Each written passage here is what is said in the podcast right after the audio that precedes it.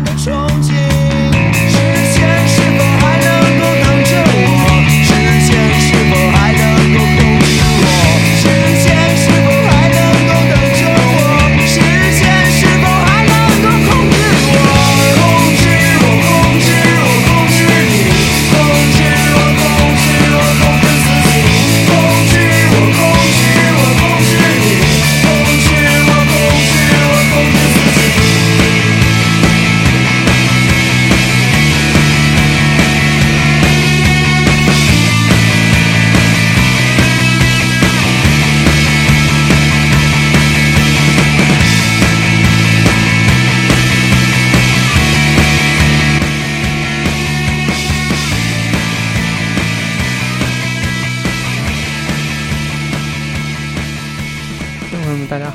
是第二十期的塔可冲司机。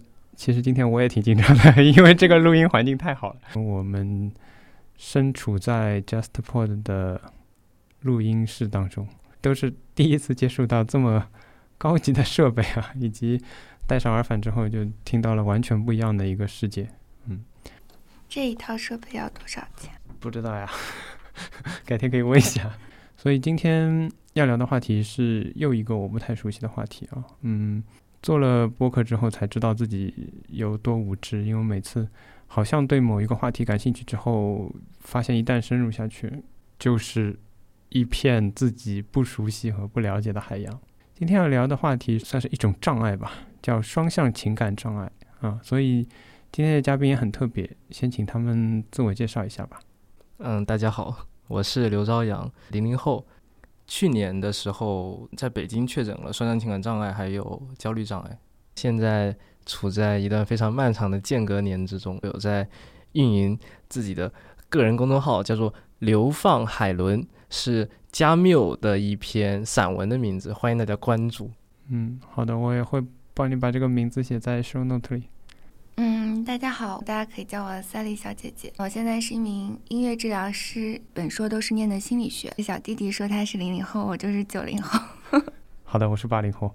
嗯，非要把这个年龄阶梯凑齐。嗯，今天其实赛丽小姐姐是相对来说比较专业的背景啊，你能不能先给我们介绍一下双向情感障碍？好，嗯，双向情感障碍它其实相对的是和抑郁症来讲的，因为双向情感障碍的话，它指的是说抑郁的发作和躁狂的发作是会交替出现的。那它的关键特征就是极端的一个心境波动，像过山车一样的，从躁狂的高峰会跌到重度抑郁的低谷。所以在躁狂的这个巅峰状态的话，患者可能会体验到非常的兴高采烈啊，然后心快啊，会觉得自己特别特别的好，很自信，极度的自信，甚至是自大。因为人的能量是有限的，那在躁狂停歇之后，他有可能会陷入到抑郁状态中，就是我们甚至是重度抑郁。那重度抑郁的话，它是基本上没有什么生命能量的，可能就连床都起不了，大致是这样子。嗯，刘章仁，你觉得有没有需要补充的或者觉得不准确的地方？嗯，根据我的经历来说的话，嗯，啊，我觉得是差不多就是这情况。好呀，既然你提到自己的经历啊，我们从这个先入手啊，如果你不太介意的话，我们从时间线上来说，你觉得最初你有这方面的情况或者说倾向出现的话，会是有什么样的原因或者出发点吗？因为我是一八年的十月份的时候从大学一年级退学了，它是我的人生的一个很重要的一个转折点。之前之后，其实还发生了很多的事情。我后来通过回忆的话，我会觉得这些事件的积累，然后他们形塑了今天的我嘛，就是一些灾难性的经验或者一些创伤，导致了我的一些症状的出现。嗯，嗯，那你会把这个时间会追溯到很小的时候是吗？嗯，可以这么说。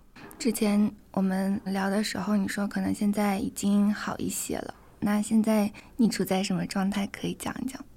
呃，我是今年五月份的时候停药的。现在的话，我觉得我的抑郁的情绪已经比较少了。我现在就可能是长期处于一种轻度躁狂或者中度躁狂的一个状态，伴随有广泛性的焦虑，时不时的会有惊恐发作，还没有办法完全的放松下来。呃所以我觉得我现在的情况应该是一个躁狂还有焦虑的一个情况，抑郁的话，对，应该已经没有了。嗯，你刚刚提到惊恐发作，我身边的朋友有经历过类似的，他们的形容是有点像要快死掉一样的感觉。嗯，你可以形容一下是什么样的体验吗？嗯，很严重的时候确实是有那种快死掉的感觉。我之前写文章的时候会经常用一个比喻，就是溺水。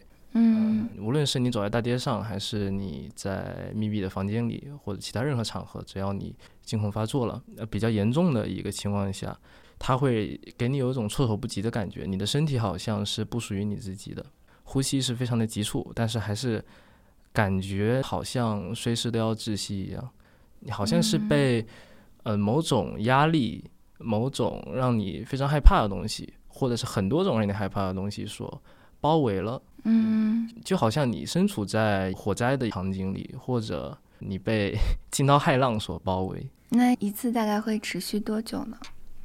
如果是那种很严重的发作的话，它持续的时间会一般是半个小时左右就会结束了，或者一两个小时也有，但比较偶尔这个情况。嗯其实，比如在公共场所的话，半个小时其实也蛮长了。对，对于你自己本身的一个状态，或者说在公共场所的一个活动，其实影响是蛮大的。是的，因为刚刚也讲到焦虑嘛，你能跟我们说说这两种会有什么样的区别吗？惊恐发作是属于焦虑障碍的一种嘛？焦虑障碍它其实分很多种，包括广泛性的焦虑、广场恐惧之类的一系列的不同的分类。那甚至我们有时候说的社交的这个焦虑，可能也会有。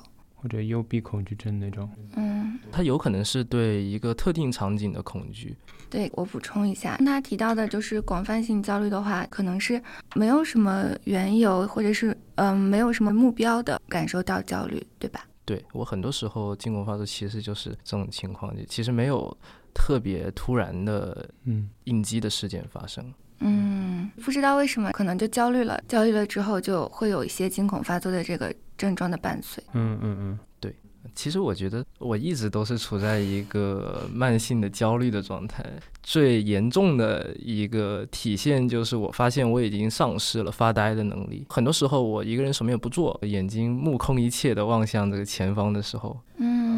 从外面的世界去观察我，那可能我是在发呆，但实际上我的内心会涌现非常多的想法，很多时候那些想法的涌现是我不能够控制的，它会让我感觉很紧张，我的思维好像一旦清醒过来就没有办法停止。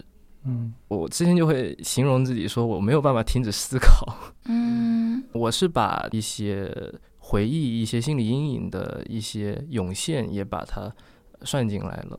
所以我指的是一个广泛意义上的思考，或者说是一个语言。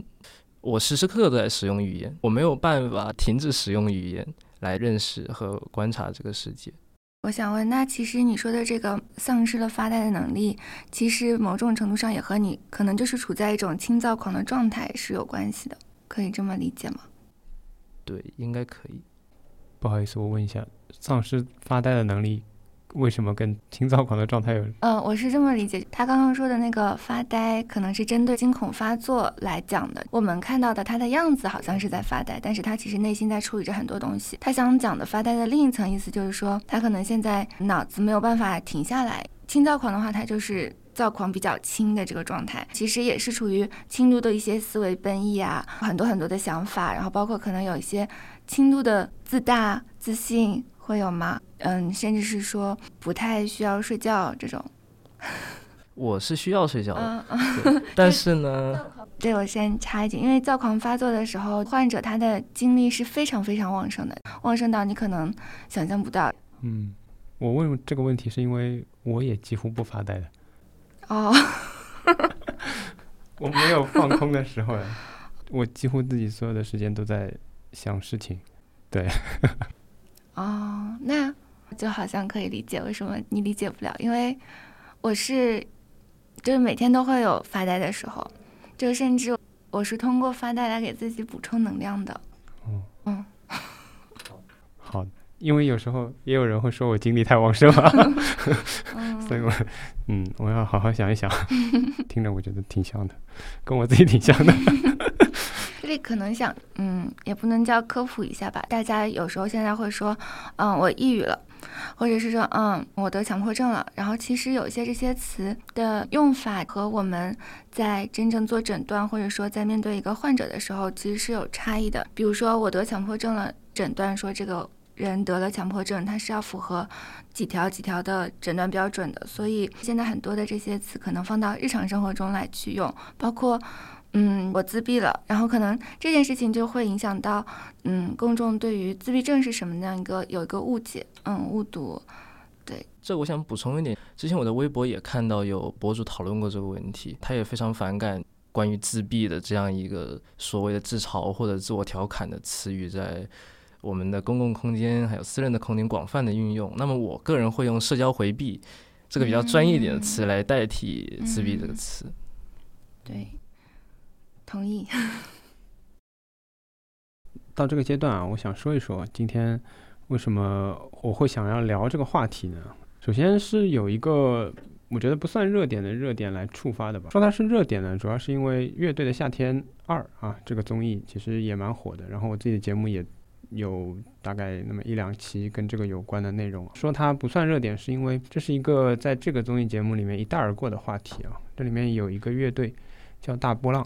这个乐队其实他的表现得到了很多的关注啊，其中他们的主唱李健啊，在台上也是自己说他自己是有双向情感障碍的，在他讲这个的时候，我还蛮有意识的注意到了这个。另外一方面呢，他们在台上的表现啊，以及他们的音乐，音乐在得到了很多肯定的同时啊，他们的第一首歌，歌的名字叫 No Such Disease，嗯。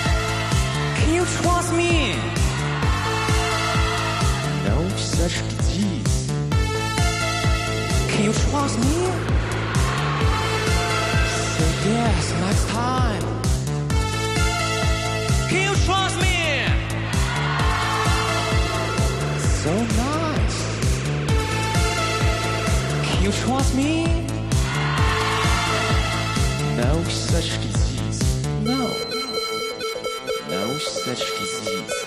No. No such disease.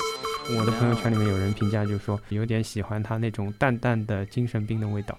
嗯其实这算是一个契机和一个引子吧。我其实也想问问你们是怎么看这一类的表现，或者说，在这个过程当中啊，社会大众也关注到了这个方面。李健自己也是说，希望通过这首歌能够让更多的人呃关注到这样一个问题吧。但是另外一方面呢，我觉得它作为一个综艺啊，它出现的时候，它其实也是经过修饰的。啊，它可能也是不全面的。我们也看到整个节目肯定是录制的时间是非常长的，但我们可能看到的只是他几分钟的这个表现，包括他接受采访的时候的一个片段。那么你们会是怎么样看这样的一些问题？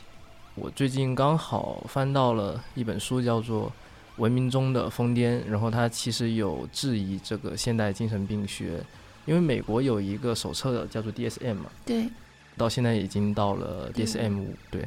嗯，其实每一次这个手册的扩展都是把很多原来没有发现的一些症状，然后呃把它归纳。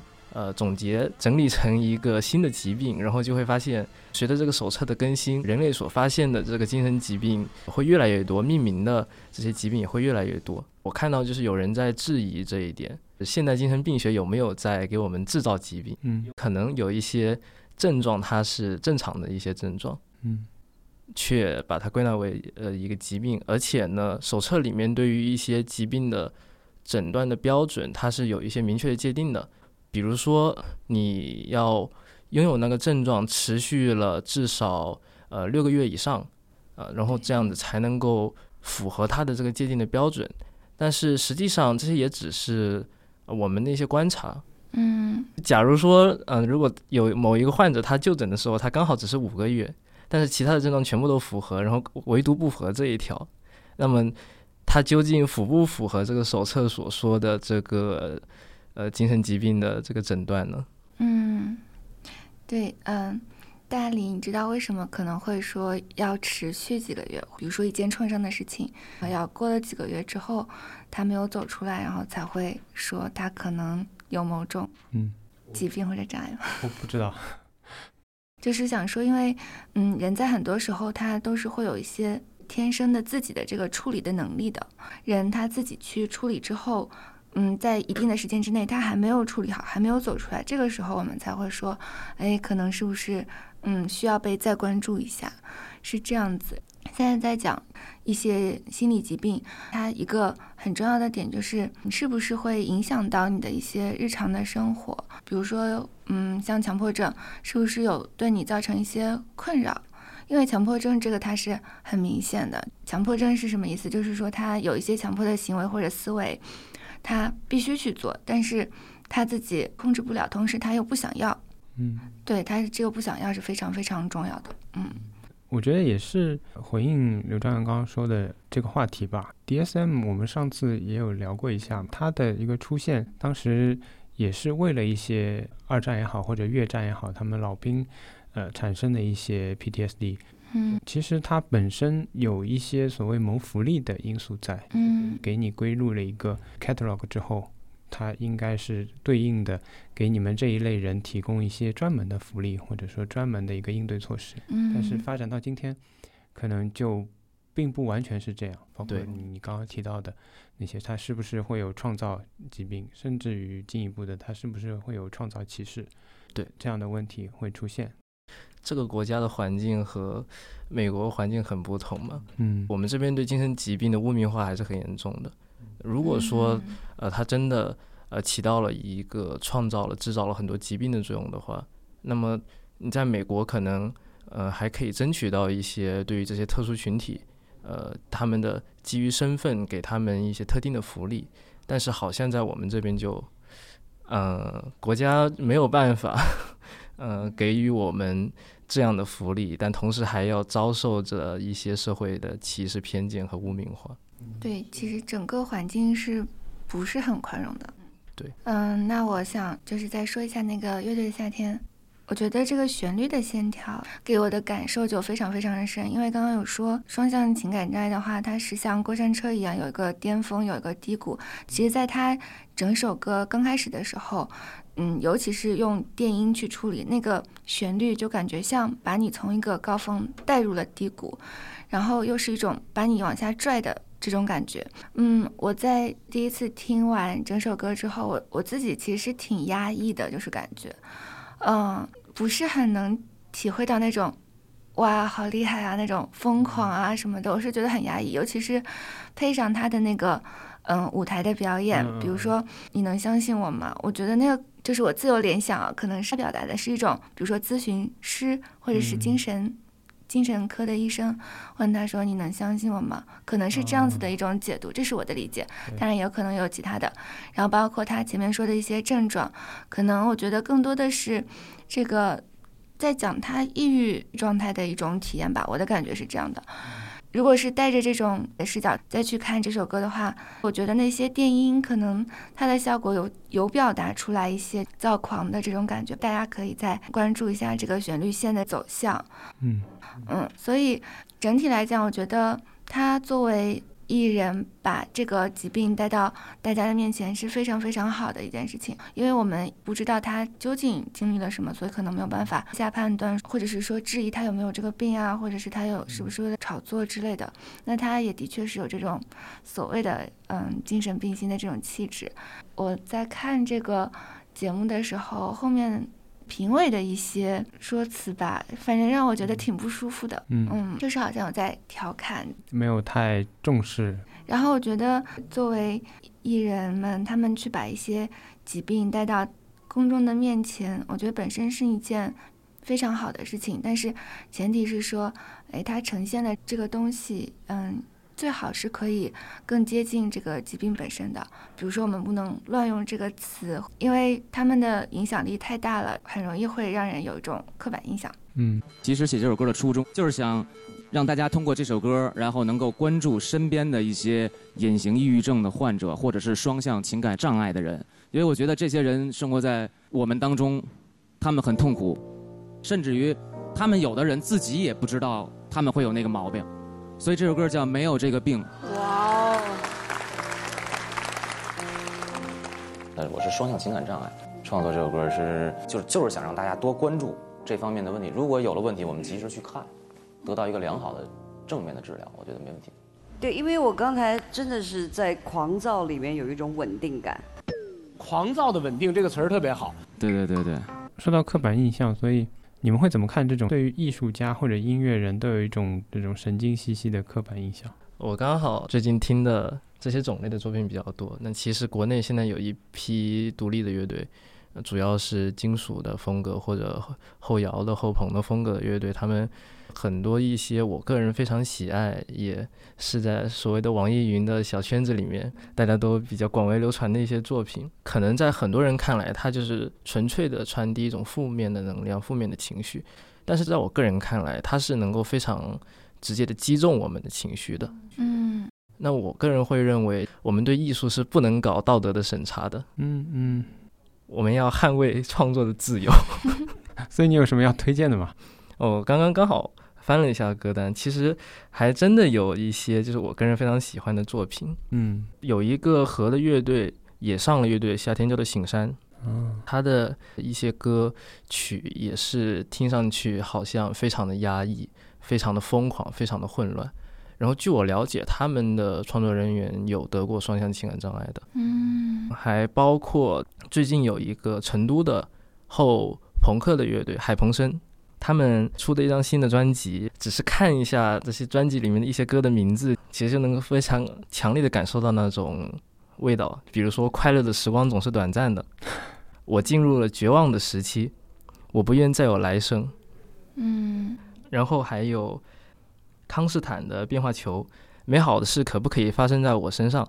搁浅的人，以及还有寸铁，呃，最近的那张专辑《尽人可读》，目击你刚刚完成这一跳。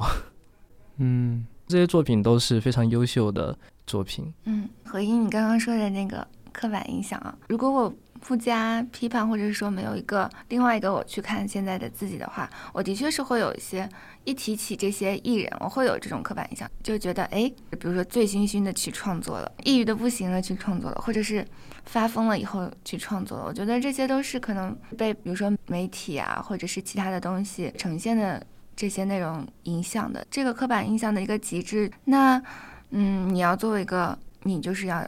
比如说先喝醉，或者说你要先有一些心理上的问题，你才能有创作的灵感，就是会把这件事情和灵感放到一起。嗯，但我觉得这个可能不是太客观，而且对于一些真正有创作才华的人来说，可能也是不 fair 的。嗯，我觉得其实需要辨析一下相关性和因果性。嗯，艺术家他的精神症状和他艺术作品的创作，他其实可能是有很强烈的相关性的，但是他啊、不是一个因果性。所以如果说呃，你为了去创作艺术作品而故意让自己处在那样的一个状态，这样的行为是危险的。当然不一定不能成功啊。嗯历历史上确实有一些艺术家这样做，比如说高更啊，对吧？他确实成功了，但是也有很多就是不成功的人，我们是看不到的，他们是沉默的大多数。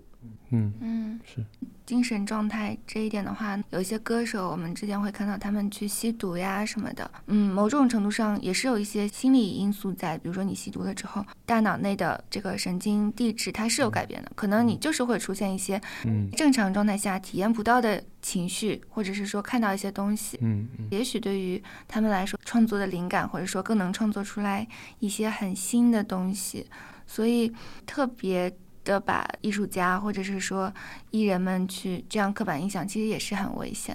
嗯嗯，我们还是反对吸毒的。一定程度上是刻板印象，对他们个人，不仅是他们的艺术创作，包括他们在这个疾病状态中他自己的一些辛苦的地方，其实也是并不全面的表现啊。那么，刘璋，你觉得在这个过程当中，你能不能举出一些可能外人并不完全理解和看到的艰难的时刻，或者说外人没办法体会到的一些地方？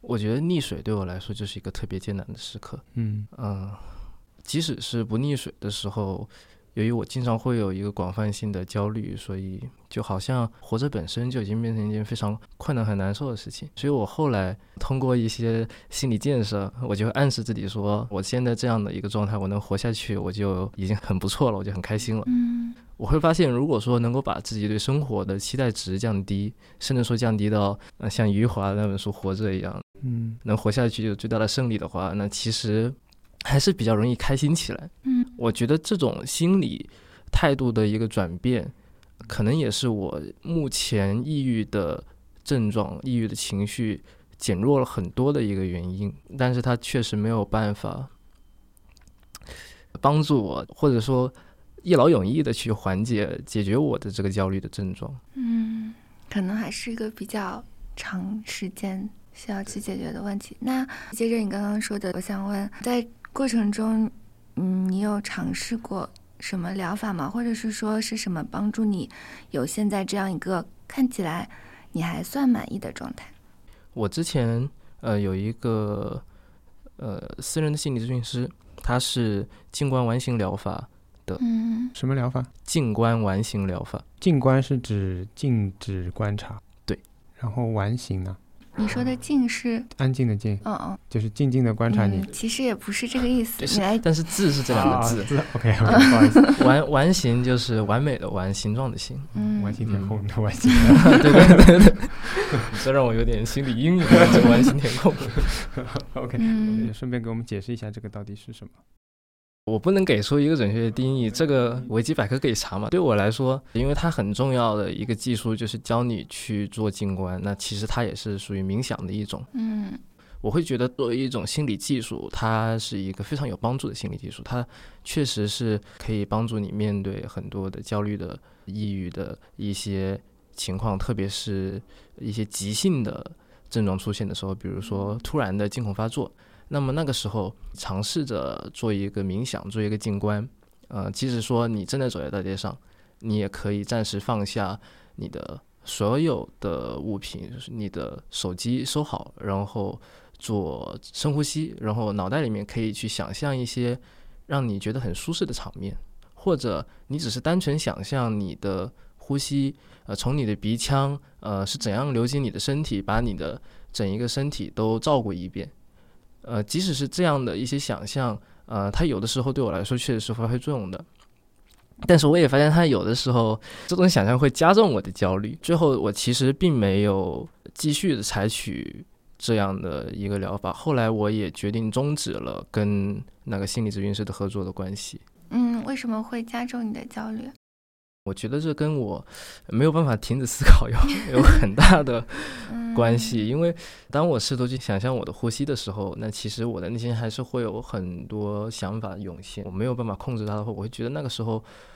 我好像处在一种解离的一种状态啊，这种时候我就会感觉，因为我特别想要让自己只注意到我的呼吸，嗯，但是还是会有很多想法冒出来，我会感觉到非常挫败，我会感觉到我不能控制自己，嗯，那我会以为我是失控的一个状态，嗯，我认为我是失控的，这个判断本身就会使我焦虑不已，因为我很想控制我自己，我想像抓紧面包一样紧紧的抓住我的生命，嗯，对，其实说到静观，包括冥想，它很重要的一点，他们会。引导你去关注呼吸，把你所有的注意力一开始集中在你的呼吸上，去注意它，感受它。小弟弟有提到说，就是这种解离的感觉，会有一种说，哎，嗯，你可能把注意力集中到头顶，会有，再比如说像你惊恐发作的时候，可能你刚刚描述的是你自己有另一个自己跳了出来，对吧？对。然后看现在发作的自己，再去做一些啊内心的工作。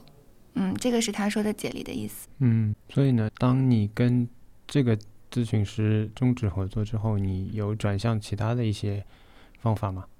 我发现了接纳承诺疗法，我觉得它对我来说是挺有帮助的一个方法。接纳承诺，对，如果没记错的话，就是它是属于第四代疗法吧？嗯。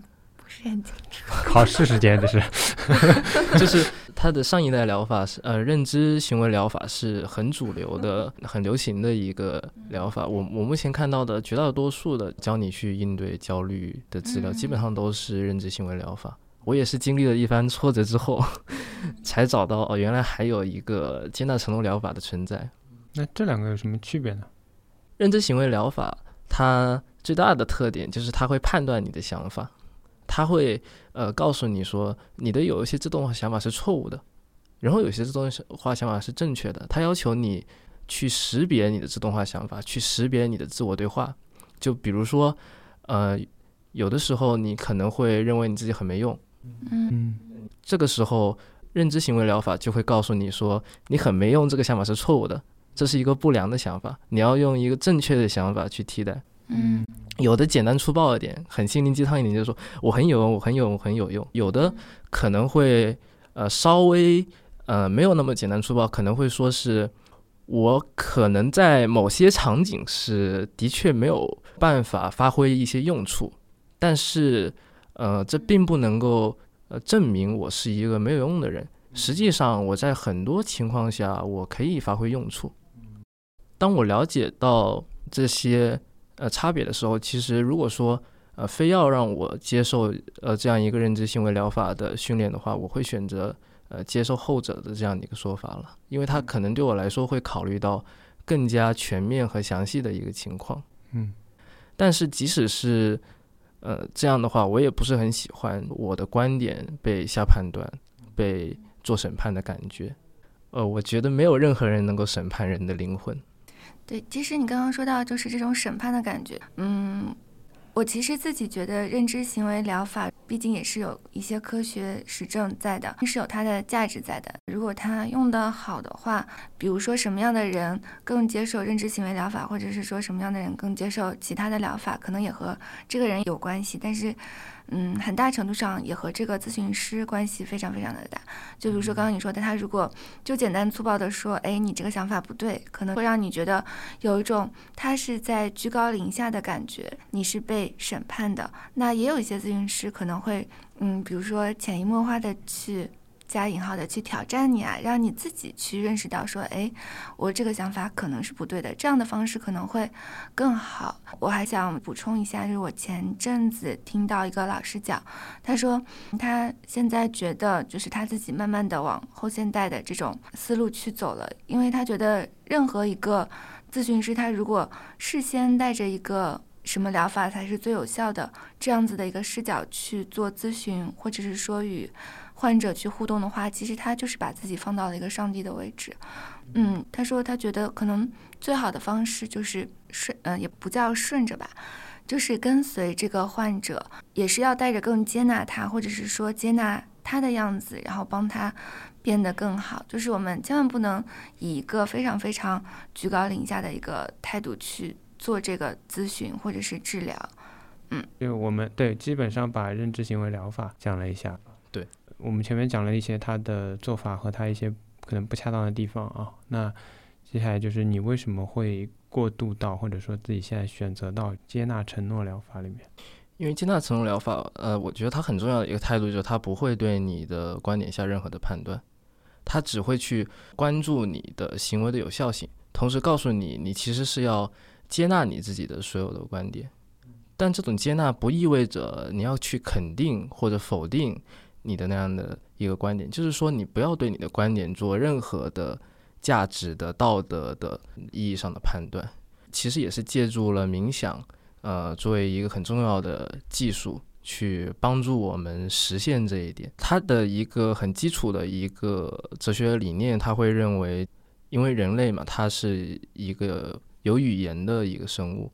那么语言它可以的确可以创造很多伟大的艺术作品，可以给我们带来非常灿烂的文明的成就，但它同时也可以是呃所有灾难的根源。嗯呃就比如说，当你呃参加婚礼的时候，你可能那个时候会想起一些创伤性的事件，比如说可能你之前的父母过世了，这个时候你就突然想起，哎呀，如果我的父母这个时候能来参加我的婚礼，那该多好。那本来好像婚礼这样一件常人看起来非常快乐的事情，经过你的这个语言，经过你的这个思考，经过你的这个反刍，进行了一个假设性的一个提问之后，然后你发现你呃没有办法回答，没有办法做到这个假设性的问题，然后你就会感到非常难过。嗯他这个例子其实想说明的是，需要我们去放弃使用语言。我觉得这刚好和我不能发呆的状态是呃非常匹配的。嗯他要求的我们呃有的时候不要去思考，只是去观察。我们看见一件事物的时候，不要去急着要去思考，要去分析它的成因。我是谁？我从哪里要从哪里去？你就去观察它的样子，就好像一个小孩，因为呃小孩他可能掌握语言不是那么多，他们跟我们成年人的思维方式是不一样的。那么他们看见一件事物的时候，可能不会像我们一样，呃，马上去思考到那件事物的历史背景，嗯、他们可能只是当做一件物品去欣赏。那么假使我们能够回到这样的一种态度，那其实也就是不对事物做任何判断的态度，只是去观察的态度。嗯，呃，对于我而言，我的生活会轻松更多。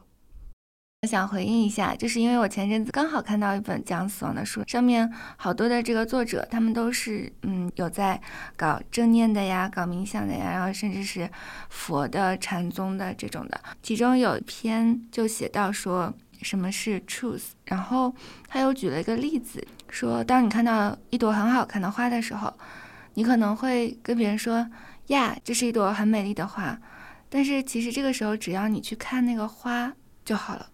就是有点这种感觉。对，不需要做任何的判断。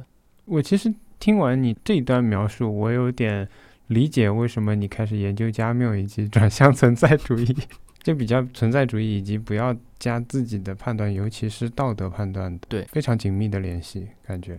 嗯，我还有一个想回应的，就是你刚刚说那个婚礼上面，这个人他想到了一些负性的东西，因为我们每个人都会有一些自动化的一些思维。怎么讲？就是人无完人，但是我们可能都有一个超我去监控着自己。比如说强迫症，他这个强迫思维，有一些人他就是会和自己的自动化的这个思维去对抗。假如说这个男生走在路上看到一个嗯女生，然后呢他有男朋友，比如说起了一些邪念。嗯，很可能很多时候，比如说一些很负性的思维都是非常非常正常的。如果他就抓住这一点，然后就去想，哎，为什么我要这么想？为什么我这么恶毒？为什么我怎么怎么怎么样？他可能就很快或者是很容易，他会陷入到这种强迫倾向里面去。也是回应刚刚你说的，就是有时候我们有一些自动化思维的时候，可能我们可以选择哎，就当它随风而过这种感觉，可以吗？对，我觉得是一个可以采取的态度。其实所有人都是魔鬼嘛，只是说有的人能够克制住自己魔鬼的倾向，有的人不能。我们要呃正视和承认自己内心的这些邪恶的想法，想杀人的这些想法，但是你不要把它做出来。嗯嗯观察它嘛，让它呃随着时间自然的流动。你不要去干预河流的走向，你只是去看那条河流啊在流向什么方向啊，你也不用看它在流向什么方向，你只用看它在流就行了。嗯，你只要掌握了这一个事实就足够了。经历了各种各样关于这个方法上的选择，那嗯，刘章，你会觉得这种选择它是一个因人而异的东西吗？或者说每个人嗯在面对这样的问题上应该怎么样去做一个选择呢？对，非常因人而异。就我刚刚提到，呃，所谓的第三代、第四代的疗法，不能够简单的理解为，就好像说我们的手机啊、数码产品更新换代，那么新的产品一定比旧的产品好。我觉得这个确实是很因人而异。就我个人来说，我为什么会倾向于选择接纳承诺的疗法？因为我个人非常讨厌就是被审判的倾向嘛。我会认为，呃，当我接受了这个启蒙精神的洗洗礼的时候，我认为人能够完全独立的运用自己的理性。是一件非常宝贵和伟大的事情，是我所想要特别努力追求的事情。所以，我想打破一切外在的知识的权威，我想把自己当做我知识的权威。所以说，我只允许我自己审判自己，但是不允许别人来审判我。呃，虽然后来我发现，我其实自己如果审判自己的话，我自己会变过得非常难受。不如当我觉得非常难受的时候，先暂时把所有的判断都推开呢。但是有一些人可能他们会比较依赖一个外在的权威，一些知识的权威。那么这个时候，如果呃有一些人能够帮助你做一个判断，他能够告诉你你的这个想法是错误的，你那样做是正确的，或许对于他们来说，呃，认知行为疗法是一个更加不错的疗法。嗯，因为你也讲到不太喜欢外界的品权威嘛，我想。转到这么一个话题来聊一下，就是在生活经历当中啊，你觉得什么样的外界权威啊，或者嗯人们的话语啊，会让你觉得是最刺激你的，让你觉得最难以接受的？我自己对这个事情的理解啊，我觉得不一定是内容啊，可能甚至也会包括表达方式啊、语气啊。当然，内容可能因为我们未必能够模拟出其他人的这个方式和语气，但内容就会显得非常重要。所以，你觉得哪个会是最让你难受的，或者哪几个吧？我觉得最让我难受的一句话就是你想太多了。我觉得这就是一个很严重的审判，一个很严重的判断。我会认为你根本没有了解我想法的细节，没有去判断我的每一个具体想法，没有具体问题具体分析，然后你又从一个抽象的原则性的意义上去否定我的。这些思考和否定我的这些想法，嗯，那么我自己个人虽然很清楚的意识到，我有的时候的确是想太多了，我没有办法停止思考嘛，这挺困扰我的，但是我并不会否认掉它的存在的意义，它存在的价值。相反，大多数时候，我觉得正是因为我想的比较多，然后才能够有今天这样的成就。虽然说，那好像我并没有什么学历怎么样，但是我觉得我个人能够达到今天这样的状态，我现在其实是比较满意的。这也是我能够放低期待值的一个转变吧。我觉得其实讲多了这种表述，其实很多就是怎么讲，它背后是一个拒绝沟通的一个逻辑了。就是我并不想跟你讨论你想的东西本身。无论它对也好，错也好，或者它恰不恰当也好，你的思考和你表达出来的这些东西本身，他就觉得是没有意义的。你不要去想这些东西。嗯，对，或者是说给你一种，哎，他觉得你无病呻吟，但是你是深刻的知道你就是病了，对吧？对，会有种这种感觉。包括我还想到，他可能说，哎呀，你就是心情不太好，过一会儿就好了，是不是？我现在听到这些话都感觉非常的恶劣。然后包括对，嗯，可能还会说，嗯，他他可能就是求关注吧，没有什么人在关注他，他这样求关注。这些指控，我认为这是很严重的指控啊，就在我身上都曾经发生过非常多次。嗯，我当时虽然能够感觉到很不舒服，但是好像并没有办法能够。脱离这样的一种 社交的关系，但是我后来发现，啊，我必须要努力的表达自己的感受。那当我觉得不舒服的时候，那我就是要说出来。你说我想太多了，那我或许，呃，可以不用反唇相讥说你想太少了，我或许就直接呃这样对他说啊，不好意思，我觉得你这句话有点冒犯了我，让我有点不舒服。然后你再观察说这句话的人他的接下来的回应是什么。如果他真正关心你，或者说采取了恰当的方式去关心你的话，那么这个时候他至少也不会继续的这样下去。如果做得更好的话，甚至会给你道歉。但是如果是有另一些人，他们 不顾你的这些想法，他们甚至继续变本加厉的说你不舒服关我什么事情？你不舒服是你自己的问题。我觉得我说话没有任何问题。那么这个时候，我觉得你可以考虑就是暂时回避一下跟他的社交。是的，嗯，我在这里好像有点想插一个小段子，回应他刚刚说的这种感受。有一天，我和 Roy 去拿快递，然后正好，嗯，有两个竖着的杆子，然后中间绑了绳子，然后他说我们跳过去吧，就是像跨栏一样跳过去。然后我就跳了，跳了以后，我就在耳朵边听到咯噔一下，我嘴里就好像吃到了一块石头，拿出来一看，是一块。很小很小，就白色的，我就觉得，哎，我是不是把我的牙磕下来了？那个时候，他就一直说这个可能就是你晚上吃的那个骨头吧，骨头卡在牙缝里了。然后我就在想，这根本不可能啊，骨头卡在牙缝里那么大的一个，怎么可能不知道？我当时是非常明明确的听到了一声很奇怪的声音，尝到了一个很奇怪的东西。然后回家，然后我就看来看去，他都觉得不是。甚至我那天我就在想，哎，有什么？化验或者说检验的方法能检验出来，它就是一块小小的牙齿，我都有在想这个。但是后来，因为我自己也把它去往我觉得可疑的地方去安，那可能是我会觉得可能是太后面了，我没有找到，那就只能放下了。但是那一刻我就会觉得有一种，我明明是认为或者是坚信，哎，这就是我刚刚跳了一下把牙磕下来了，但是你就是不信，你就是说这是一块骨头，嗯。好的，我们第十三期的嘉宾 Roy 正坐在我旁边，嗯，也算跟前面的内容有一点呼应吧。我觉得你的职业或者说你的专业啊，让你在听那个大波浪那首歌的时候，Can you trust me？你感受到的是，嗯，就是心理咨询师可能会问的问题，或者呃他们的一些工作当中的经常用到的话语啊。但我比较旁观的角度，我看到的会是。这么一个类似像患者的人，他说的话可能别人不一定相信，因为他前面列举了很多的身体状况嘛，其实，比如说晕眩呐，啊这样的不适，其实我们外人可能看来你是一个很平静的状态，你只是站在那里啊，他说了很多，例如我晕眩或者我我不舒服。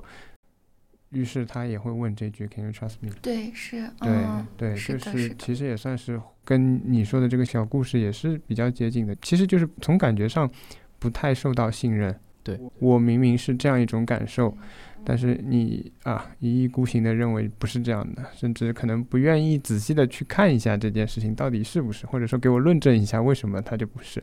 但他可能就是很武断的说不，就肯定不是。对，就他其实是在表达一种。很无奈的请求说：“请你们相信我好吗？”我觉得是有这种感觉。我觉得这个时候还采取不相信的态度，其实是一种霸凌了。那你会觉得只有得过类似病的人才可以有一些嗯感同身受的体验，或者是说才能说话说到心坎里吗？我不敢肯定的下这样的一个结论。嗯，但是我猜，如果说没有亲身经验的话，可能理解起来确实会更加有一些难度。我觉得，呃，这考验每一个人的想象力，他对于与某些他们没有经验的事情的想象力，他们的接纳的能力、理解的能力，那么这也是非常因人而异的。嗯，比想象力可能更确切的词，可能是这种角色转换，或者是嗯，叫角色采择这个词，或者是说我们说的换位思考的能力，就是。我站在你的角度去体验你的感受，是这样子。我不用和你，嗯，一样有同样的感受，但是我能感觉到你的感受，会有这种。我觉得我恢复活力的很很关键的一件事情，就是重新恢复对人的好奇心。我会好奇跟我不同的人，呃，他是如何成为今天的这个样子的，那我就会试着去想象他的一些经验，他的确会帮助我更加的能够理解其他人的一些感受。嗯共鸣的这个问题，我可能也想讨论一个比较激烈的现象吧。你会怎么看待可能会有一些自杀倾向的问题？你身边的人在这种状态或这种倾向当中，采取一种什么样的解决方式？也也可以用弗洛伊德的一个概念，就是生本能和死本能。嗯人其实都有生本能和死本能，我觉得他们都是就是我们爱护自我、照顾自我的一个方式，只是说有的时候东风压倒西风，西风压倒东风。主席说的是吧？就 比如说你很想自杀啊，那个时候你可能就是你的死的本能暂时的压过了生的本能，但是我不会谴责他，不会去下判断，不会啊对自己说你想死是一件错误的事情，因为其实你自己是能够体验到自己你那个时候有多么的痛苦的。如果你的确找不到一个能够很快的解决痛苦的方法，那么自杀就变成了一个可以选择的、迅速的解决痛苦的方法。嗯，其实这个时候的自杀它是有一定的合理性的，它是能够回应这个问题的。但是呢，也得注意到，就是说，因为人呃很复杂，人生很复杂，我们呃做决定不能够只问一个问题嘛，要问很多很多的问题。你做了这个决定，你会不会后悔啊？有没有其他的可能性？当你做一个决定的时候，这个时候我就会特别想引入批判性思维。快要做出决策的时候，你应该要千方百计的去想一想，还有没有呃能够反对你做出这个决定的一些论据。那么我个人在面对我自己的一些自杀的情况的时候，我首先就会肯定、安抚自己的情绪，我会对自己说啊，没有问题的，你想自杀这件事情是没有问题的，因为我能够理解你很痛苦。那么这个时候确实自杀是一个很方便的、一劳永逸的解决痛苦问题的办法。但是呢，能够确定你不会后悔吗？你还有没有一些留恋的事物？你还有没有一些觉得非要活着去做的一些事物？我会通过这样的一个自我发问的一个方式，慢慢的去引导自己去回应我自个人想自杀的这样的一个想法。所以，当我试图去安慰我的一些想自杀的朋友的时候，我也会呃对他们说，我在非常努力的理解你的感受。我认为，如果你真的觉得非常的痛苦，那么你想死是没有问题的。嗯我会陪伴你，支持你的决定，即使你最后真的决定去自杀，那我也会支持你的决定。嗯同时，我也想提醒你在最终做出这个决定之前，再去思考能不能找到其他的解决的方法。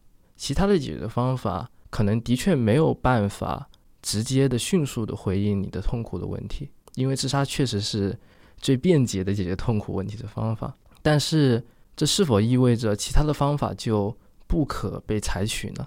只有自杀才能够成为你最后决定的东西吗？嗯我大概会做这样的一个引导。那么，根据我目前的一些实践和观察来说，呃效果是不错的。至少，至少我的那个朋友并没有真正的自杀。当我这样以这样的方式去安慰的时候，我觉得这种表述方式还是比较引导的，对，引导他自己想到一些他所需要留恋的，或者说想需要去做的事情，还是很有启发的一个方法。嗯，我对我自己也是这样的。你会认为什么样的劝说方式是最不好，甚至是说会推向一个就大多数人觉得不太好的一个自杀的行为的呢？我觉得就是非常武断的下一个判断吧，会认为你想自杀是因为你太懦弱了。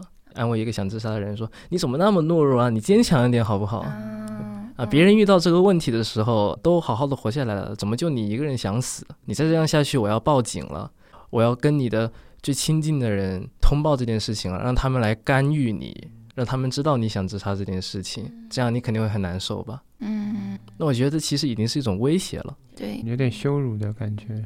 而我本人是亲身遭遇过这样被安慰的方式的，那你就差一点，可以说差一点。然后我就迅速的采取了回避对他社交的方式来 先不要理你了。嗯对对对对，嗯，其实我也看到过一个数据说，双向障碍的患者，他们企图自杀的比例是非常高的。企图自杀可能就是说我有这个念头啊，或者是有这个行为，可能是有百分之二十五到五十，然后自杀身亡的比例大概是百分之十五。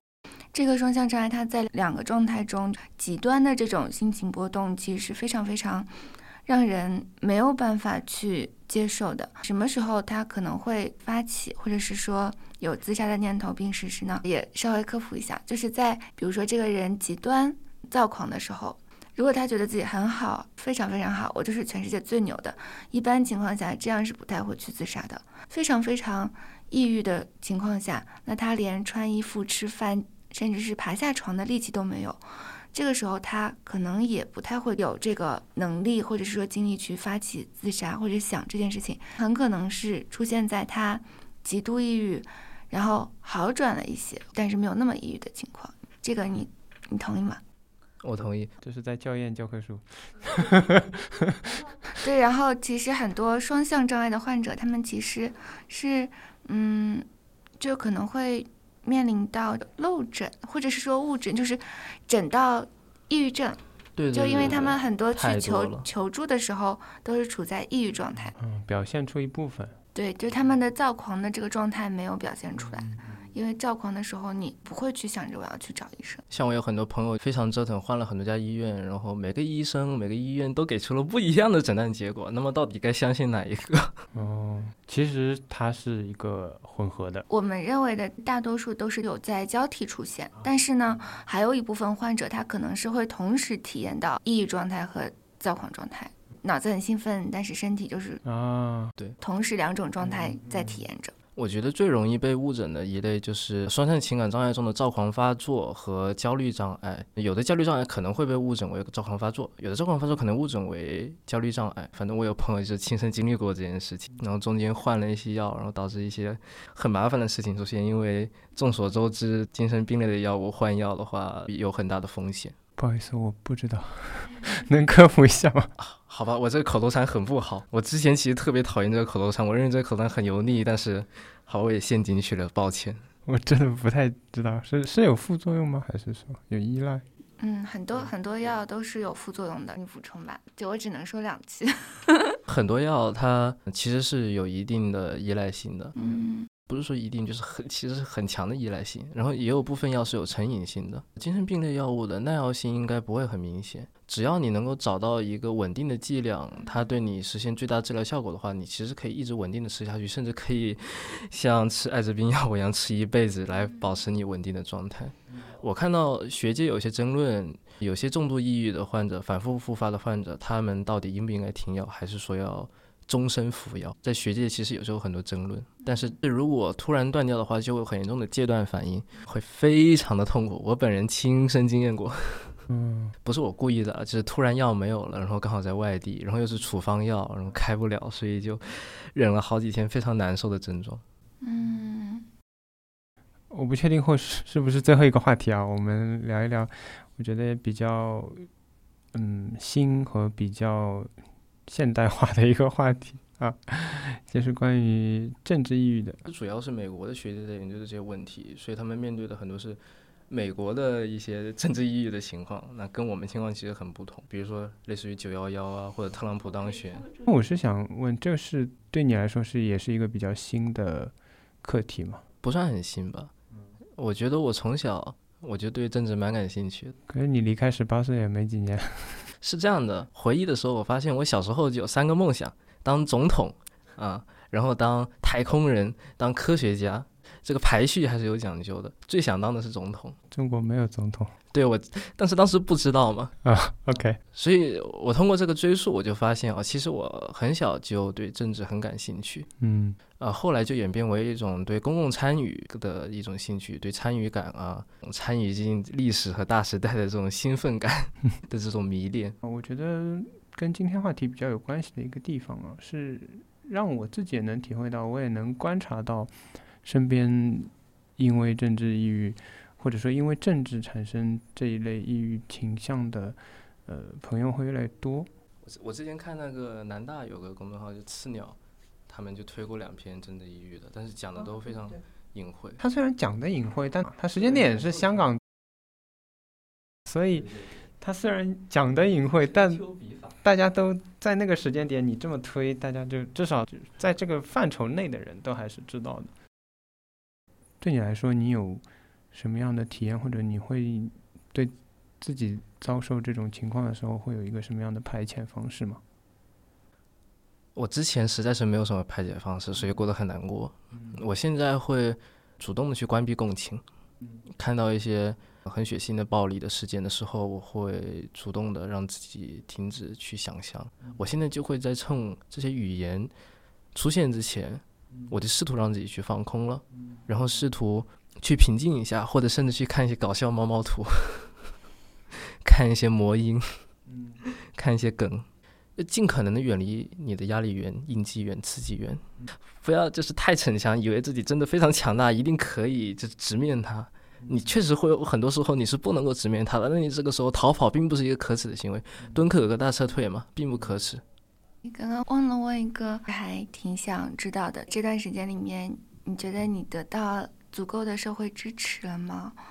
我觉得挺多的，但是足不足够，我也不能够很好的下判。那我觉得挺多的，比以前多的非常多。就包括在这做播客，对我来说也是一次很重要的社会支持。因为其实我有非常多的想与人交流、说话啊，想了解别人、被别人了解的欲望。那我会觉得做播客是件很有意义的事情。算是最后的问题吧。你们觉得人继续活下去的最大的动力是什么？但可能这个问题太大了，没事，说不出来算我问的不好。我觉得是因为还有一些期待吧，就比如说好奇人的时候，那我死了我就没有办法继续好奇人了。我想更多的了解人，我还觉得我特别想体验一些我没有体验过的事物，想探索人生的各种各样的可能性。那么死亡其实是对可能性的否定嘛？嗯，好的。嗯，那我可以把你刚刚的那个问题，嗯，理解为说人为什么要活着吗？嗯，有点类似。你不活着只是消解了。这种话我说不出。你 问的这个问题，我可能好像回答不了。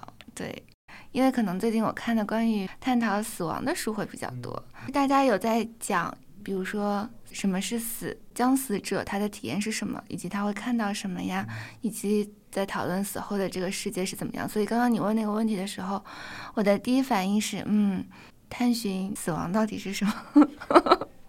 我觉得大家讲关于活着的意义都很空，因为现在我觉得可能也是因为死亡是我我一个比较好奇，而且还没有完全自己说服自己的一个话题。对，然后但是后来我又觉得，嗯，好像也不是这个，嗯，但但是我也回答不了，所以就是好吃的。